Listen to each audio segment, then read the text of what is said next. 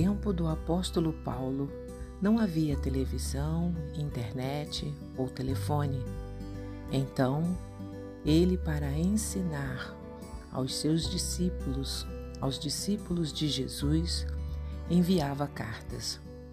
Em sua segunda carta, aos irmãos que moravam em Corinto, ele disse: Porque somos dominados pelo amor que Cristo tem por nós pois reconhecemos que um homem, Jesus Cristo, morreu por todos, o que quer dizer que todos tomam parte na sua morte.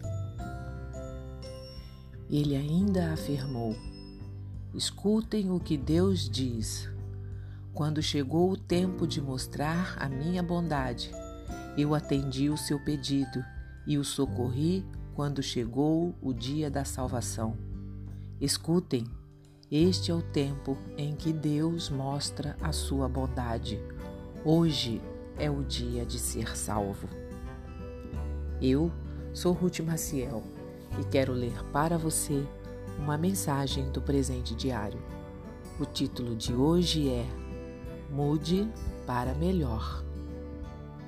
Em janeiro de 2016, recebemos o comunicado da imobiliária de que deveríamos sair da casa alugada em que morávamos, pois o proprietário voltaria à cidade e precisaria novamente dela.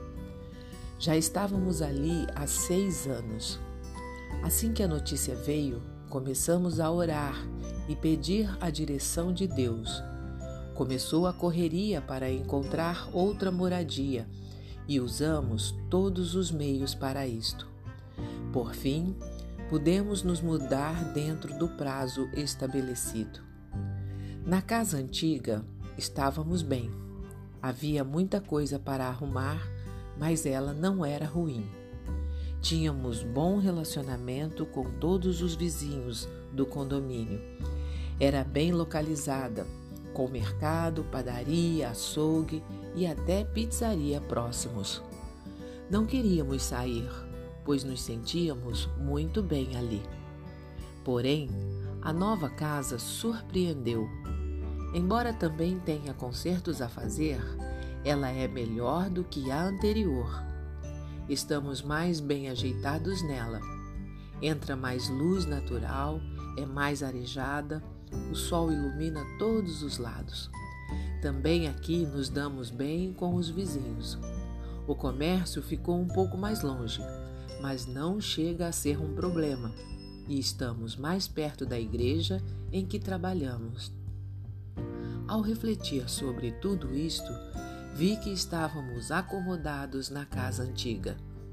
Embora forçada no começo, a mudança levou-nos a um lugar melhor. Vejo que isso acontece a muitas pessoas em sua vida espiritual vivem uma religiosidade confortável e não veem que entregar-se a Jesus e permitir que ele transforme seu modo de pensar, decidir e agir as levará uma relação mais profunda com Deus. E, surpreendentemente, mesmo que as mudanças necessárias sejam desconfortáveis, no fim também se sentirão melhor.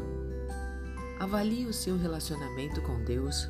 O que poderia melhorar? Não pense que já está tudo muito bom, pois isso é enganar-se a si mesmo.